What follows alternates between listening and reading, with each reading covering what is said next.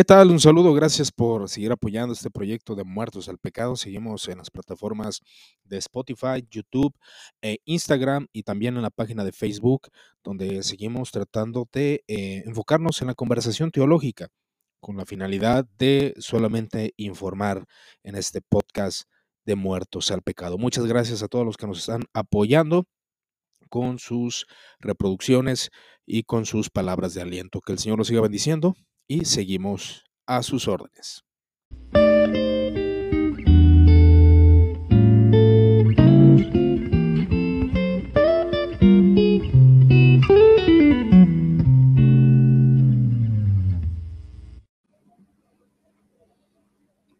¿No escuchas, Chuy? Ya, ya te oigo. Chuyín Barajas. ¿Cómo estás? Bien, bien, ¿cómo estás, Chuy? ¿Y tú? ¿Qué tal? Ay, disculpen el peinado. Sí, yo también ando despeinado. ¿Qué onda? ¿Qué andas haciendo?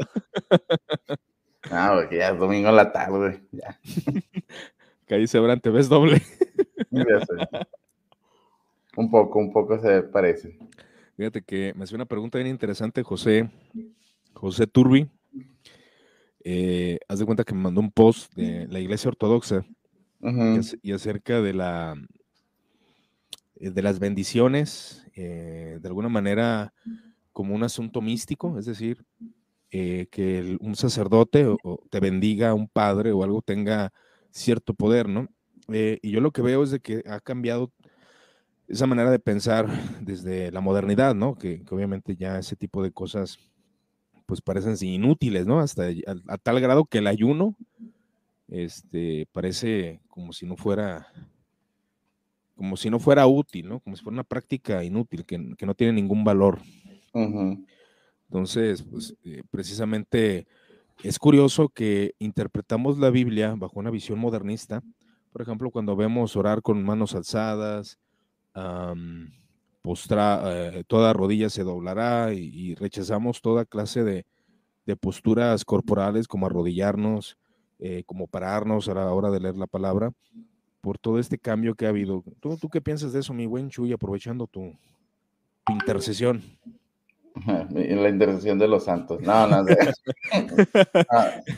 no, pues mira, yo creo que en cierta manera, em, y yo sí creo en parte que parte eh, de la religión cristiana sí es corporal, o sea, muchas de las cosas como el persignarse, todo ese tipo de situaciones Em, a lo mejor, en cierta manera, la gente le agrega después un misticismo, pero era la manera en que en aquel tiempo se acordaban de las cosas. O sea, era una adoración no solamente, ahorita estamos en una relación muy escrita o hablada, pero en aquel tiempo era la vista, era el hacer, este, y todo ese tipo de situaciones que se hacen. Ahora, yo te soy sincero, em, en la iglesia, ahora me pidieron eh, nosotros tenemos un altar en la iglesia metodista, o sea, tenemos un altar, entonces me pidieron que la gente se postrara adelante, o sea, se arrodillara, o sea, en eso, y que orara por ellos.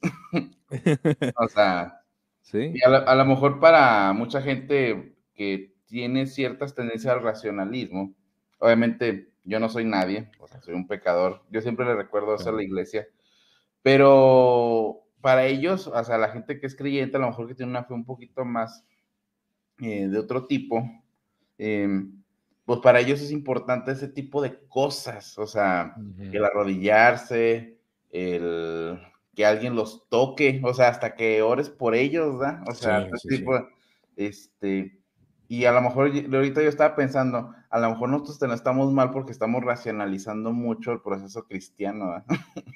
Mm. Pues puede ser, ¿no? O sea. porque realmente, ¿qué, poder tengo yo por orar por ellos? ¿eh? O sea, realmente, porque Dios es el que hace el pues milagro al final de cuentas, ¿verdad? Pero, pues es importante en la, cuestión de la, de la iglesia, o por qué cantamos, o por qué levantamos las manos, o sea, todo este tipo de situaciones son corporales porque en este punto yo creo que la fe no nada más es una actitud mental o nominal, sino que debe ser una actitud que se adora con todo el cuerpo. ¿ah? Claro, sí, es que se ha reducido mucho el cristianismo solamente a datos, eh, información. Así es. ¿Verdad? De, bueno, pues una predicación escucho un sermón, eh, hago mis notas, salgo a la calle y aplico, ¿no? Que sí está bien, claro que está bien, pero creo que no, creo que falta algo y, al menos al regresar a las fuentes, las adfontes, eh, como los padres de la iglesia, eh, la misma Biblia, porque digo, la Biblia se lee bajo el sesgo modernista, porque hay muchos pasajes que hablan de el publicano golpeándose en el pecho diciendo, pues, propicio a mi pecador. Entonces es un acto, un acto de alguna manera acción y Jesús lo está hablando, algo en el nuevo pacto, ¿no? En las cartas de Pablo habla de arrodillarse, habla de levantar manos santas, de imponer manos, y son cosas que, digo, se vuelven, se, se olvidan, se olvidan, eh, no porque, porque tienen un significado. Yo pienso que el problema de muchas cosas litúrgicas que aprendimos aún aquellos que fuimos católicos romanos, puede que no se nos explicaba absolutamente nada. O sea, no, Al, menos fue una, el fracaso que tuvo de evangelización la iglesia romana en Latinoamérica, porque sí hubo un fracaso, eh, de que pues sí, sí, obviamente logró muchas cosas, pero no, no catequizaron bien en ese aspecto de, referente a lo que deberían de haber enseñado, ¿no? Al menos de, lo que puedes, puedes ver en otros lados. Sí, yo por ejemplo les decía, este, les digo, por ejemplo, nosotros tenemos una liturgia, digo, es que lo importante del hecho, o sea, tanto del hacerlo, no es que tenga poder en sí, sino que tanto nos lleva a Jesucristo. Ese es, es, realmente el punto, ¿ah? Claro. Porque toda acción que nosotros hagamos, puede tener un significado religioso si nosotros asimismo se lo atribuimos, pero no importando lo religioso, sino que nos lleve a Jesucristo. A final de cuentas, es el, punto de las cosas. Entonces, podemos levantar las manos y, eh, o sea, hay gente que puede llevarlo eso a adorar más, en una manera más sincera. Claro. Hay gente que no, o sea, pero, pero son este, en ese punto yo sí creo y me gusta en esa situación la cuestión del pentecostalismo, la libertad que se puede dar dentro del culto. Si alguien quiere levantar, alguien quiere cantar bajito, si alguien quiere cantar recio. Sí. Este, y pues es el problema, ¿no? Que, se dio mucho dentro de, las iglesias muy litúrgicas que no puede haber ningún cambio. Eh, que pues no había esa libertad, o sea, no hay esa libertad. El pentecostalismo sí da esa libertad alguien se quiere hincar y quiere levantar las manos, alguien quiere gritar por ahí atrás, pues se echa un gritillo, ¿no? gloria a Dios. Sí, gloria a Dios. ¿eh? ¿Quién vive Cristo, no? Su nombre, gloria. Y, sí, o sea, mi iglesia, por ejemplo, pues sí está impregnada aún de, eso. Hay, muchas personas que tienen esa cosmovisión referente a, al pentecostalismo, porque fue, la, fue quienes los evangelizaron. Así es. Y, y algunos están acostumbrados, porque yo la primera iglesia pentecostal que me reuní, ahí me enseñaron a orar arrodillado. Entonces, ahí se arrodillaban, levantaban las manos, eh, era muy expresivo.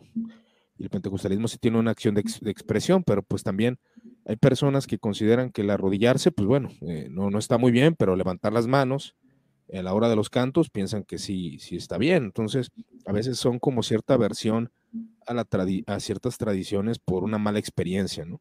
Sí, también en parte hay, teólogos que sitúan el pentecostalismo más cerca del catolicismo carismático. De hecho, ahorita no. Sí. Eh, este, y ahorita con lo que comentabas eso, parece que sí da, o sea, muchas cuestiones del, pentecostalismo como el hincarse, este, la, meditación en la, la, experiencia mística y todo ese tipo, pues parece más acercado a eso que a los cultos protestantes que tienden a ser en las cuestiones históricas un poco fríos, ¿verdad? Sí, de hecho, platicaba hoy con una hermana, me hablaba del ayuno. Y habla mucho de, la, de, la, de, esa manifestación de que el Espíritu te hable. Mm, el Espíritu Santo, ¿no? Que el Espíritu Santo me guíe, que el Espíritu Santo me diga, que el Espíritu Santo me muestre, que el Espíritu Santo me ayude a que mi carne sea menguada. Entonces, pues sí, sí, cierto. O sea, yo, hay cierto aspecto místico y no, es algo negativo en sí mismo. Así es. No es algo negativo, está dentro de la historia de la iglesia. Muchos guardaron este aspecto a un cierto, ciertos reformadores de frente a la mística, pero bueno, otros sí son más eh, en, un orden eclesiástico, ¿no? Sí. De hecho, yo, por ejemplo, obviamente no, porque ahorita me quiero enfocar, pero ya les había dicho, por ejemplo, yo quiero enseñar acerca de las disciplinas espirituales. Este, pero yo quiero abordarlas el próximo año, porque es un tema que obviamente tiene que ver este, tiene que haber toda una tradición, una experiencia, una razón para que no se desborden y empiece a ser más la mística, o sea, que la mística sea un principio de hermenéutica más que la misma razón o la misma exégesis. Pero, o sea, las disciplinas espirituales son muy importantes dentro del cristianismo porque tendemos a, racionalizar todo el proceso y la Biblia es un libro divino, ¿ah? o sea, a final de cuentas, aún con todos los avances científicos y todo eso, pero yo les decía, pues lo importante es que también, ¿qué te dice el Espíritu Santo? o sea, ¿qué te dice el, Espíritu Santo a tu vida? O sea, a final de cuentas, es un libro de fe. sí, sí, pues es un libro, pues así se ha catalogado en estos tiempos, la, la misma experiencia que, trae leerlo, ¿no? ¿Qué nos está diciendo a nosotros? La importancia. La lectio divina. En la lectio divina, sí, precisamente, o sea, la lectio divina que es algo que, que pues he aplicado de alguna forma, eh, de poder estar leyendo y poder a través de los textos, pues tratar de hacer la mejor exégesis posible, porque pues también así que tengamos todas las herramientas para hacer una exégesis precisa, pues no, pero, pero al menos el entendimiento básico y referente al contexto de las escrituras, porque algo que es verdad es de que lo que vas leyendo es lo que te va ayudando a interpretar, eh, interpretar la Biblia, ¿no? Eh, por ejemplo, hoy hablé acerca de, la muerte de Sara, ¿no? Y pues de las promesas de Dios a Abraham, de porque Abraham firmemente quería enterrar a, Sara en Canaán, ¿no? Esperanzado en que esa tierra iba a ser suya. Eh, y referente al dolor de Abraham sobre la muerte, que, que obviamente el texto te lo dice, pero no te lo dice que sintió Abraham que su esposa haya muerto, ¿no? El dolor de la muerte, la experiencia de la muerte, la narrativa de las escrituras de cómo la muerte eh, pues se hace visible en, los patriarcas y cómo te cuenta historias precisamente de fallecimientos y de entierros, ¿no? Que a fin de cuentas es por consecuencia del pecado y pues también ahí entra eh, la parte del evangelio, ¿no? De la resurrección de entre los muertos. Así es. Pues, o sea, sí, o sea, por ejemplo, otra estaba, eh, estaba comentando con algunas situaciones, este, lo que es este chacón. No, y, y, si lo hubiéramos hecho chacón, no podríamos hablar de ello, para empezar, como dice Pablo. Este, bueno, pero...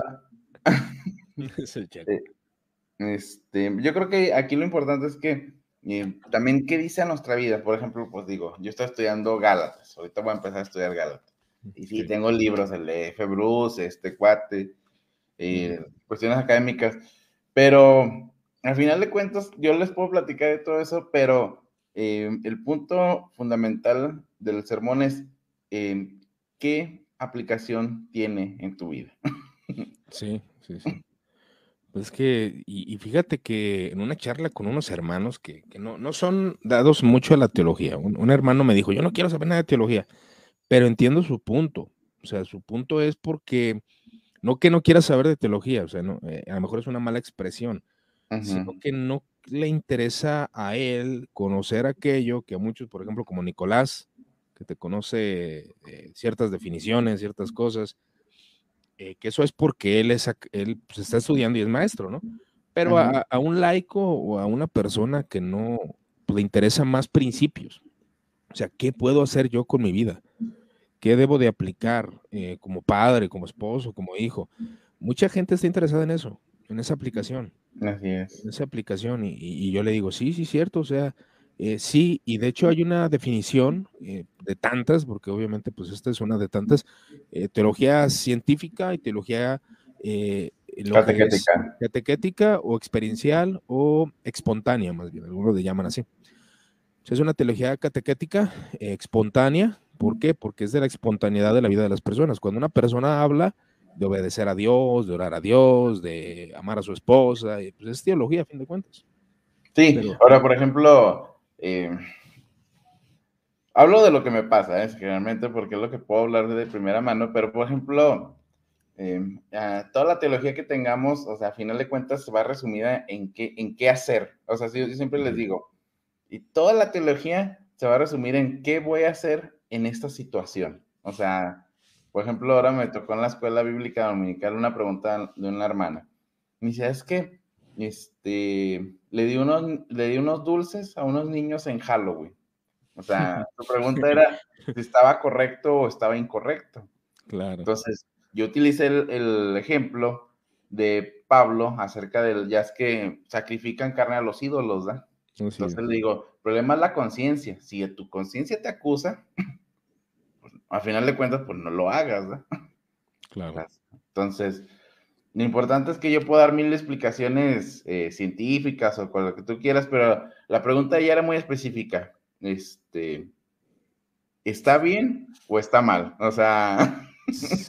Sí, ¿qué le puedes decir? O sea, y puede lastimar la conciencia de alguien a decirle que está bien.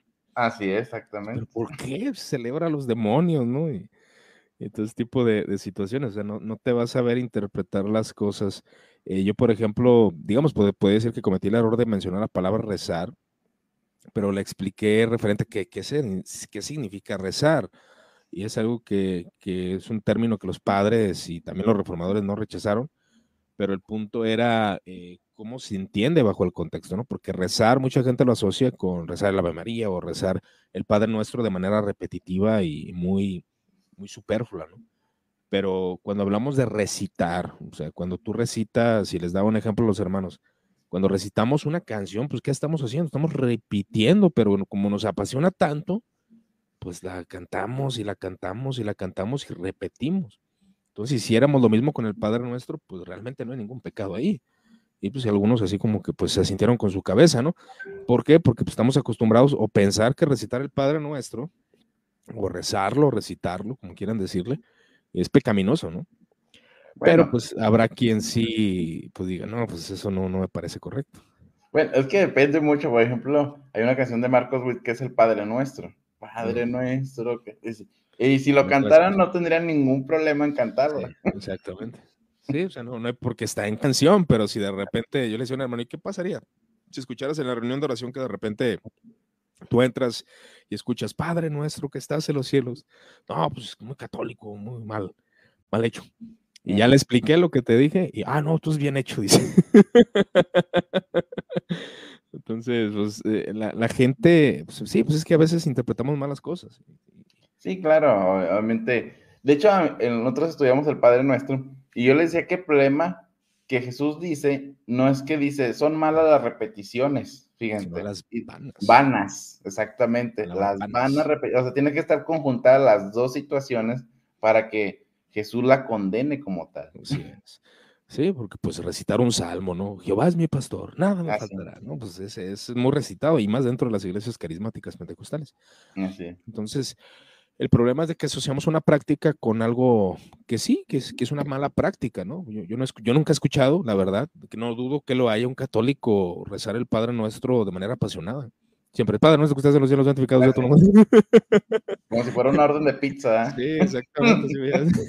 Así, bueno, con todo respeto lo digo, pero sí realmente he escuchado esa, eh, eh, al menos práctico en México. No dudo que haya un católico por ahí que, Padre Nuestro que estás en los cielos, apasionado, ¿no? O el credo de los apóstoles. Oh, el credo. Ah, eh, bueno, eh, en, mi experiencia sí he escuchado gente recitar católica el Padre Nuestro, el credo, de manera apasionada. Eso sí me ha tocado. Pero eh, del Padre Nuestro es muy común que se recite de manera vana, ¿no? De hecho, por ejemplo, muchos hablan, por ejemplo, Karen Armstrong habla de que Pablo era un judío místico. O sea, y los judíos místicos de la secta en el cual él está, duraban horas hincados orando y recitando salmos o palabras de Dios hasta que tienen una experiencia mística o estática. Y para Pablo, pues, eh, ¿cuántas experiencias místicas no tuvo? Bueno, según el Nuevo Testamento creo que ah, registra dos, ¿no? Si no es que más, porque creo que tuvo visiones, ¿no? Con el Damasceno, creo que son tres. Bueno, no, no, no, no los voy a enumerar para no equivocarme, pero sí está eh, el principio de revelación cuando Cristo resucitado se les manifiesta o bien eh, cuando tiene esa, esa revelación del tercer cielo, como decía aquí Manuel Chacón. O sea, esas son cuestiones místicas. Así es. Que, bueno, pues obviamente es objeto de que eso ya no pasa, pero, pero de alguna manera este, tú puedes ver en Pablo ciertas prácticas, un judaísmo místico, que pues se vuelve a interpretar conforme a, a la, decía, una, decía un amigo, bueno, es que muchos se quejan de los padres, porque estaban impregnados de la filosofía y todo eso, pero pues no se cuestionan si ustedes están o nosotros estamos influenciados por la modernidad, ¿no? Qué Ricardo. ¿Qué pasó? Ah, el Harley Ponce. ¿Qué dice este, Harley Ponce? Ahí anda. Ah. Javier Ricardo González, saludos. ¿Te llamas o qué? No, me llamo. este, no, pues eh, lo que pasa es que realmente el problema de muchas situaciones es que las asociamos con un trasfondo, aun cuando las hagamos, ¿verdad? Como estamos diciendo ahorita de las repeticiones. O sea, repetimos canciones, pero no podemos repetir una oración. O sea, claro. O prácticas eh, que pueden decir, se pueden llamar encubiertas, ¿verdad? A final de cuentas. Prácticas de la catolicidad. De hecho, eh, se menciona de Lutero que, que el Padre Nuestro, eh, después de los Salmos, es la oración más precisa, o más bien el Padre Nuestro primero y después los Salmos y ellos lo recitaban, los luteranos lo recitan, Lutero lo recitaba. Pero algo que sí es cierto y, algo que también que quisiera, eh, no sé, también me gustaría que leyeras este libro, pero bueno, este lo tengo en físico, el otro lo tengo en digital, le sacó a José Luis Albendaño este, Avendaño, el de Viviendo bajo la sombra de la sombra religiosa americana, eh, cómo Estados Unidos se influenció mucho en nuestras prácticas. Precisamente eh, ellos por querer rechazar todo ámbito europeo por colonizar México y todo ámbito católico por rechaza todo esto de las confesionalidades como los credos, eh, como, como rezar o recitar el Padre Nuestro, ciertas prácticas que tengan que ver o que tengan una conexión vía con el catolicismo romano.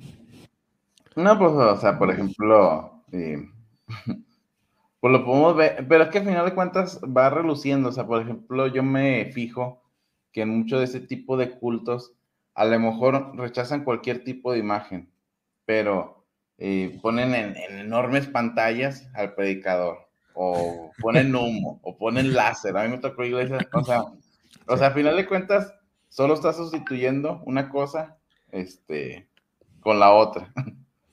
Sí, sí, pues, eh, o sea, con finalidad de que no se identifique con eso. Así es. Que no se identifique con lo católico eh, con lo romanista, o etcétera, ¿no? o por ejemplo, ahorita tengo un ejemplo muy bueno, este, o por ejemplo, rechazaron los órganos, o sea, ya es que, pero por ejemplo, escuchas las de Hilson y es puro fondo de teclado, o sea, bien. bueno, tú que eres músico, sabes, sabes de eso, ¿no? Eh, pues sí, o sea, la, y fíjate, por ejemplo, lo que hablamos de rechazar todo lo católico, por ejemplo, Hilson tiene una canción del credo. Ah, sí. Y pues si te fijas, rechaz, eh, las fórmulas de la catolicidad las quita, ¿no? Por ejemplo, creo en la Santa Iglesia Católica, pues no lo dicen. Eh, creo que se encarnó de Santa María la Virgen, tampoco lo dicen. Entonces, todo ese tipo de situaciones pues se van quitando porque si hay una versión católica, o sea, y no me estoy refiriendo al catolicismo romano, sino a la, catolicidad de la tradición temprana, ¿no? Pues es, es un proceso, ¿ah? este, quién sabe qué pase. Por ejemplo, hay un cuate que se llama Steven Napes, que le recomiendo mucho su, este, me recomiendo mucho su canal. Eh, y él ah, comenta. Es el que me eh, mandaste el video, ¿no? De, ah, sí. no, porque no puedo ser católico o algo así, ¿no? Sí, porque, ser porque un protestante debe de ser protestante. Este, ese es el video. Más o menos lo entendí. Este, y dice, eh, si, tiene, si saben inglés, es buenísimo ese cuate, es filósofo, de hecho es filósofo y teólogo, pero mm, em, él habla mucho de un fenómeno que está pasando mucho en Estados Unidos, de que mucha gente protestante se está yendo a la iglesia católica y a la ortodoxa. Es correcto. O sea, y em, al, empezar a descubrir la patrística, digo, a ti y a mí nos ha pasado, y, o sea... sí, sí, sí, sí, es lo que estamos hablando, ¿no? O sea, te, se parece más a ciertas prácticas de las iglesias históricas, obviamente. Y ya es que decía John Henry Newman que el que estudia la patrística o sea, deja de ser El que estudia la historia de la iglesia deja de ser protestante. Pues, ¿Qué clase de protestante, no? También. O sea, este. Pero es bastante. O sea, sí, o sea, si tú le empiezas a leer a Tanasio y todo eso, pues sí, te da la de que la iniciación a lo mejor dices, ah, pero eso es por la versión que te han enseñado de toda la catolicidad, ¿verdad? Dices, no, pues que si la iglesia era así, a lo mejor mi iglesia está mal, ¿verdad? O sea, empiezas a, por esos contrapuntos, cuando las iglesias en sí de la reforma no veían un contrapunto, sino una continuidad de la catolicidad. E, es que es una, como tú lo dijiste, es una interpretación de la catolicidad. O sea, precisamente la reforma fue la pelea de quien interpretaba mejor a los padres. Así es, de hecho. Calvino, Calvino agarra a los padres, ¿verdad? Lutero también agarra. Bueno, y eso también tendríamos que ver, porque la pelea es que agarran a ciertos padres. O sea, no todos agarran a los mismos padres de la iglesia. Sí, pues hay, diferentes, pues depende por quién te vayas, ¿no? Pues si te vas por San Agustín, o si te vas por Atanasio, si te vas por, Bernardo de León, por Bernardo de Claraval, ¿o quién? Sí, por Bernardo. ah, pero Bernardo es de la Edad Media, ¿no? ¿A cuál te refieres tú? Sí, también, de hecho, también ah. Calvino lo agarra, o sea, también, sí, o sea, de Claraval. No, rechazan la, escolástica, que también es otro punto, o sea, los, los reformadores, o sea, Calvino como eh, no rechazan, o sea, de hecho, simplemente su definición del teísmo clásico está tomado de la escolástica. De Tomás de Aquino, ¿no? Y hay mucho problema ahí con, con eso. Eh, bueno, que algunos quieren dogmatizar eso de, la teología eh, propia, ¿no? pero, pero sí, eh, pues respecto a, cómo interpretar bien a los padres, que los padres son muy interpretativos, ¿no? Por ejemplo, estoy leyendo acerca de la cena mística, y si tú los lees, pues cualquiera de las tres interpretaciones, digamos, de la de Calvino, o la de Roma, o la de la Iglesia Ortodoxa, pues entra ahí, ¿verdad? ¿Por qué? Porque pues no dice, dice, pero no dice, o sea, no dice, pero pero, o sea, la formulación de la transubstanciación, pues ya fue un razonamiento que aquí no llegó con sus puntos de vista aristotélicos, ¿no? Cerca de, los accidentes, eh, de la transubstanciación, del cambio de sustancia. Así es. Eh, pero sí, o sea, ese es realmente el problema ¿eh? en cuanto a la reforma. No, no rompen con esa catolicidad, sino rompen con la interpretación de los padres de la iglesia. O sea, Exactamente. ¿Cómo interpretar a los padres?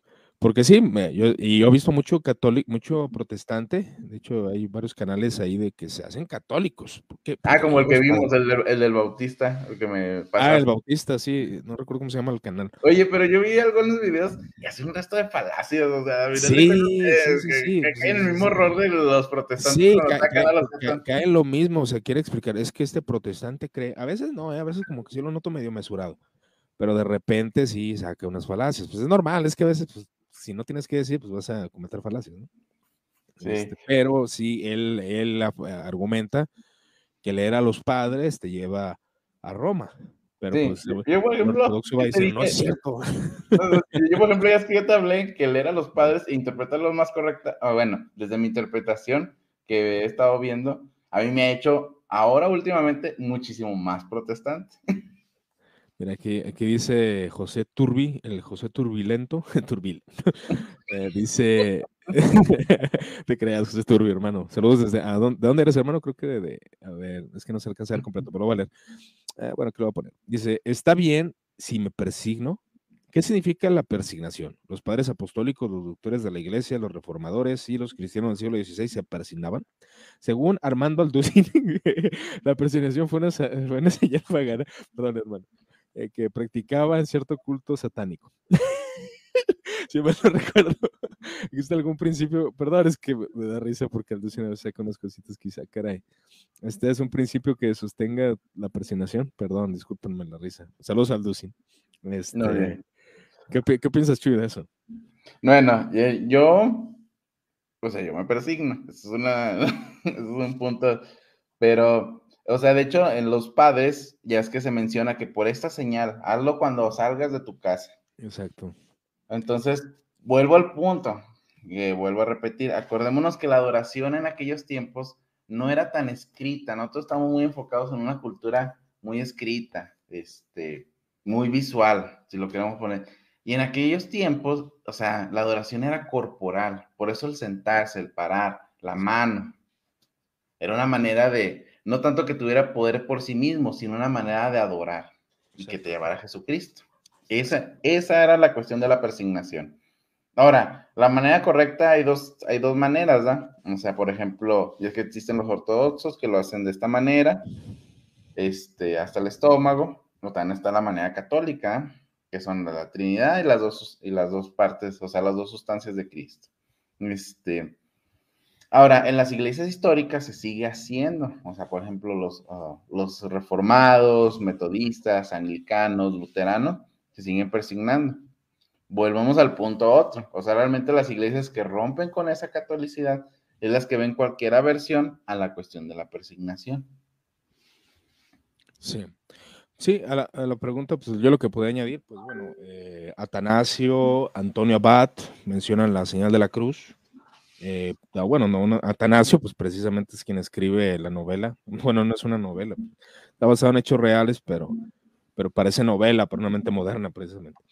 Eh, acerca de la presignación, que cuando de hecho hay una manifestación demoníaca se persinaban, la presignación al salir de la casa, la presignación, la presignación a entrar a la casa de Dios, eh, eh, como dice Jesús, pues no era todo escrito y aparte pues ellos no tenían, de hecho, Biblias ni nada de eso, entonces es una manera de expresión, eh, expresión corporal. no, y aparte de la manera que ellos se acordaban la Trinidad y las dos. exactamente, de, hecho, la expresión, que sí es Padre, Hijo y Espíritu Santo, la Trinidad, en nombre del Padre, del Hijo, del Espíritu Santo, amén. Entonces. y de hecho, por eso también a Jesucristo lo ponen con posiciones de las manos, porque significaba cosas, ¿verdad? Sí, sí, sí, claro. El pantocrátor. pantocrátor, eh, bueno, ahí. Eh, entonces sí, la señal de las manos significan algo. Es una forma de lenguaje de señas, podríamos decir. ¿Tiene Piñero es adopcionalista? Bueno, tenemos que ver que Antonio Piñero lo que hace es que él tiene una cristología baja, obviamente porque es agnóstico. Sí, exacto. Sí, Jesús como hombre. Siguiente pregunta. Ergo, catolicismo es verdadero. No me sabe. no estamos diciendo eso. Bueno, el catolicismo, la catolicidad de la iglesia sí. Así es. De hecho, sí. Es que hay que separar esos dos puntos. Sí, hay que, hay que distinguir la tradición temprana. Eh, porque pues muchos tratan eh, y se comete mucho el anacronismo. También Roma lo hace mucho, ¿no? Pues de que lo del medievo lo quiere implementar en, el, en la edad eh, patrística. Creo que es agnóstico, dice el estimado Daniel. Saludos, estimado Daniel, a Michoacán. Tremendas carnitas hay allá en Michoacán. Si un día van a Michoacán, comen carnitas. Turbulento, Bergoglio, chilango, dice. en el catecismo menor de Lutero nos invita a presignarse. Así es. él, es de identidad luterana. Sí, de hecho, él es el de identidad luterana. Ya, ya, ya lo ubiqué al buen Juan Carabajal. Carabajal Algo es policía, compa. ¿eh? es policía? Ah, no, pues, pedirle paro. ¿Es, de México? no, es de Argentina. Argentina. Ok, no, pues, lucha. El profesor Phillips se persinó cuando oró en la clase. Yo no vi cuando oró. Eh, ahí en las que está dando Andrés, eh, está el profesor Phillips. Eh, o sea, la presignación es una forma de exaltar a Jesucristo. Sí, yo pienso que sí. Ahora, yo no lo practico, pues yo, me congrego en una iglesia evangélica, hermano, me persigno y me queman. Este, entonces, pero sí tiene un sentido histórico interesante. Eh, jaja, sí. Eh, soy de Argentina, dice acá el buen Juan. ¿Cómo se llama el video que dice JR González? ¿Cuál video, hermano? El video. Este se llama Saludos. JR González, no sé cómo se llama. No he hecho ningún video. No, no sé, no sé qué, qué se refiere el estimado Arturo. Puede ser más específico, hermano. Te lo pedimos, por favor. Eh, José Turbi, de ahora en adelante me persignaré a ver a mi pastor Michel, a ver si mi pastor Michelén me responde. ¿Te congregas con Sugel, Michelén? José Turbi. Creo que eres de República Dominicana, ¿no? Dile que nos firme unos libros. Sí, pues que nos firme, el de, delante de Dios y de parte de Dios. y me lo mandas a México. Eh, pero sí, sí, o sea, es toda, toda la tradición cristiana tiene su sentido. Ahora, eh, tenemos de recordar que las iglesias bautistas eh, son una reforma eh, una reforma de la reforma. Entonces todavía rompen más con la catolicidad. Más con la catolicidad, sí. Sí, este, mucha tradición cristiana. Y, y pues sí, cierto, hay cosas que no se pueden interpretar solo con la Biblia, la verdad. O sea, llegar a las formulaciones de la tradición como la Trinidad y la Cristología, hermano. Imagínate llegar a esas solito, a esas formulaciones.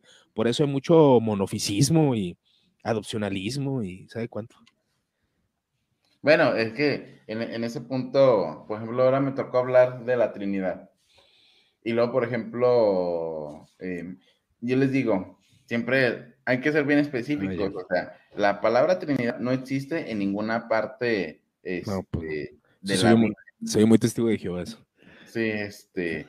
Entonces, lo que hace la Trinidad son formulaciones para resolver problemas, de decir, bueno, es Jesús Dios y lo Dios Padre, por cómo adoramos a los dos, ¿da? O sea, lo, es lo que realmente trata de resolver la Trinidad, que es un misterio y un dogma. Tenemos que siempre ponerlo en, ese punto, ¿ah? O sea, nunca podremos comprenderlo al 100%, ¿ah? Y muchas de las maneras que utilizamos, como por ejemplo la del agua, o sea, es una, digo, a lo mejor mal, mal, malamente o inocentemente, pues estamos haciendo ahí una herejía porque es este, pues es transformar. O sea, el, es como el agua, o sea, y no podemos utilizar ese tipo de ejemplos. Pero sí. este, pues hay que tener cuidado. O sea, la tradición nos ayuda a interpretar y de hecho, debemos de recordar que la tradición era usada para contrarrestar a los gnósticos, porque los gnósticos utilizaban los mismos versículos para contradecir a los cristianos. O sea, ese era el uso de la tradición. Exacto. Exactamente, o sea, la interpretación, pues a fin de cuentas es la interpretación correcta de, algunos textos. Ah, menciona Arturo que José es del video de, del protestante que mencionaste, protestante. Ah, Stephen Nates se llama. Stephen Nates. ¿Cómo se llama el video? ¿No te acuerdas? ¿Está en, inglés? Sí, porque un protestante debe seguir siendo protestante. Pero en inglés, ahí lo pones en traductor Google y que te lo ponga, ¿verdad? O, o si quieres escribirlo, excelente. Dice acá, Iván, hablan lenguas, eh, con esa voz debe ser bien exótico. a mí no me va bien con ese tema de la Trinidad. Ah, caray, ¿cómo que no? No, porque es, es, una, casi es, no, cree en la Trinidad del hermano. ¿No cree en la Trinidad del Chacón? Ah, no te creas, estoy Digo, ¿qué onda mi Chacón? El Reje. Eh, es más, yo soy más católico reformado que cualquier otra cosa. Es la razón por la cual estimo la tradición como una autoridad menor en comparación con la Santísima Biblia. Eh, soy presbiterano biblicista, precisamente, pues sí, el biblicismo es eso, ¿no? Creer que se tiene la revelación completa con la pura Biblia eh, y que puedes llegar a la, verdad con la pura Biblia. Eh, claro, bueno, es que es un, tema muy complejo, ¿no? Pero pues, pura Biblia no, no, no creo, porque pues yo conocí bien la Trinidad cuando empecé a estudiar acerca de la tradición, entonces no creo que sea tan, tan fácil. Es que lo dan por sentado. O sea, muchas iglesias evangélicas dan por sentado la Trinidad y todo eso, pero pues ¿de dónde lo toman? Obviamente, pues hay respaldo bíblico, pero no te explicas bien todas las formulaciones, ¿no? Dice, yo creo en la Trinidad y entiendo lo básico, ¿sí? Sí, efectivamente. Efectivamente, Chuy, ¿cómo ves? Pues está, está bien. Está bien, ¿verdad? no sé si quieras añadir algo, mi Chuy. No, pues sería todo. Ok, pues bueno, pues yo creo que pues aquí le dejamos. Igual aquí estaba haciendo el live nomás ahí para saludar. Ya empezaron a preguntar. Y empezaron a preguntar y pues ya. También le mandé el link a Nicolás. Ah, está dormido ese cuate. Eh, está acostado. Dice, el principio de sola escritura no sugiere biblicismo de ninguna manera. Es una claro.